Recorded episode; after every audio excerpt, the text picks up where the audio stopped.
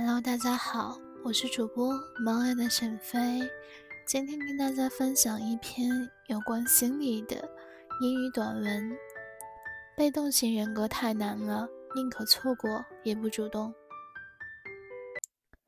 How to stop being passive and start getting what you want?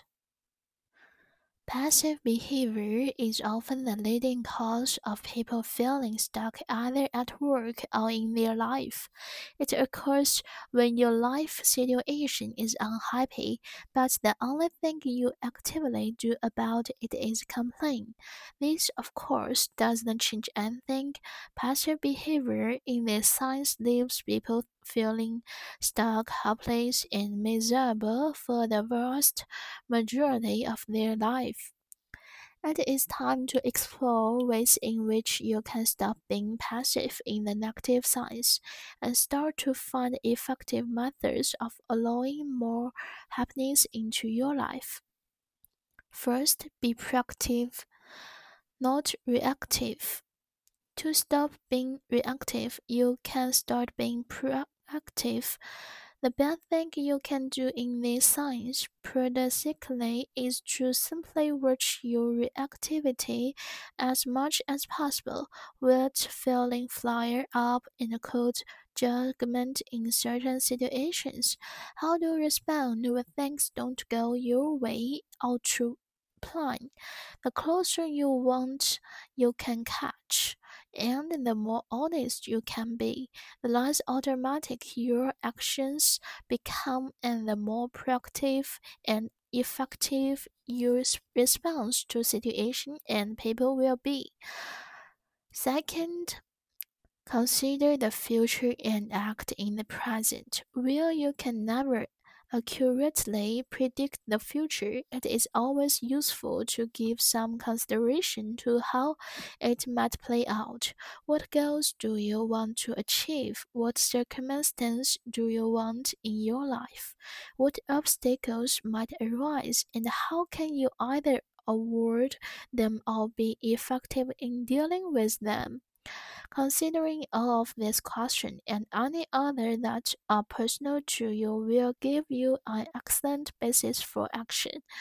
Third, address the emotion side of passivity. The reason that you are being passive is probably because you are invested in a story that you need to motivate it before you can take any action. Being passive, um, unmotivated, uninspired, or any other great word that you want to throw an on in front of is often an emotional issue that needs addressing. For you, addressing the problem might simply mean taking action and letting the motivation follow. It might be attaching something emotionally rewarding, a treat of some kind, with action that you want to take that, for now, isn't emotionally rewarding in it itself. This is usually some sort of emotional gap that needs to be bridged before you can truly step out of being passive and step into the life that you want to live.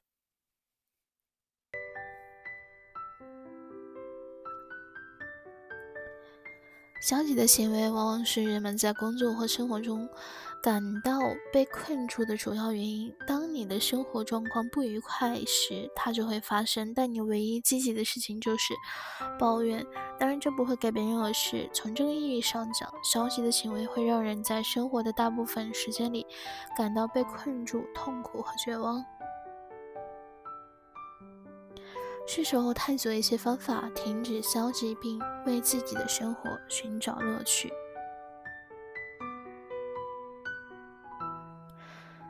首先呢，第一条是要积极主动，而不是坐以待毙。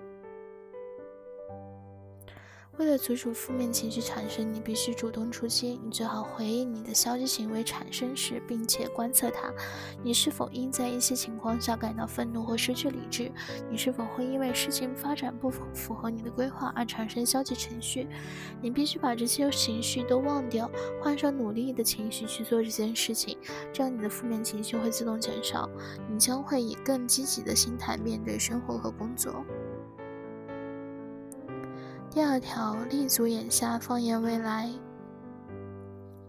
虽然你永远无法预测未来，但考虑一下未来发展是总是有用的。你要想你要实现什么目标，你想要生什么样的生活环境，可能会出现哪些障碍，如何避免或有效的处理这些障碍呢？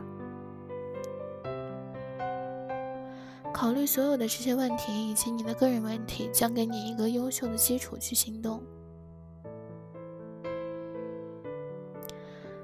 第三条，处理消极状态方面的情感。有负能量，也许是因为你一直沉溺于其中，你需要行动前，在行动前受到一些激励。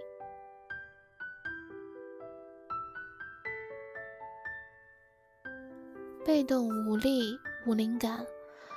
或任何其他你在前面想抛出一些“不”的伟大词汇，这通常是一个需要解决的情感问题。对你来说，解决问题可能只意味着采取行动，让动力随之而来。它可能是将情感回报、某种形式的款待与你想采取的行动联系在一起。就目前而言，这本身不是情感回报。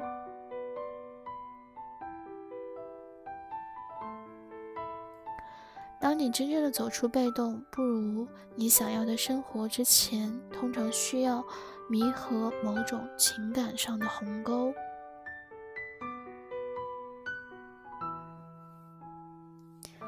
今天的分享到这里就跟大家说再见了，感谢您的收听，我们下期再见。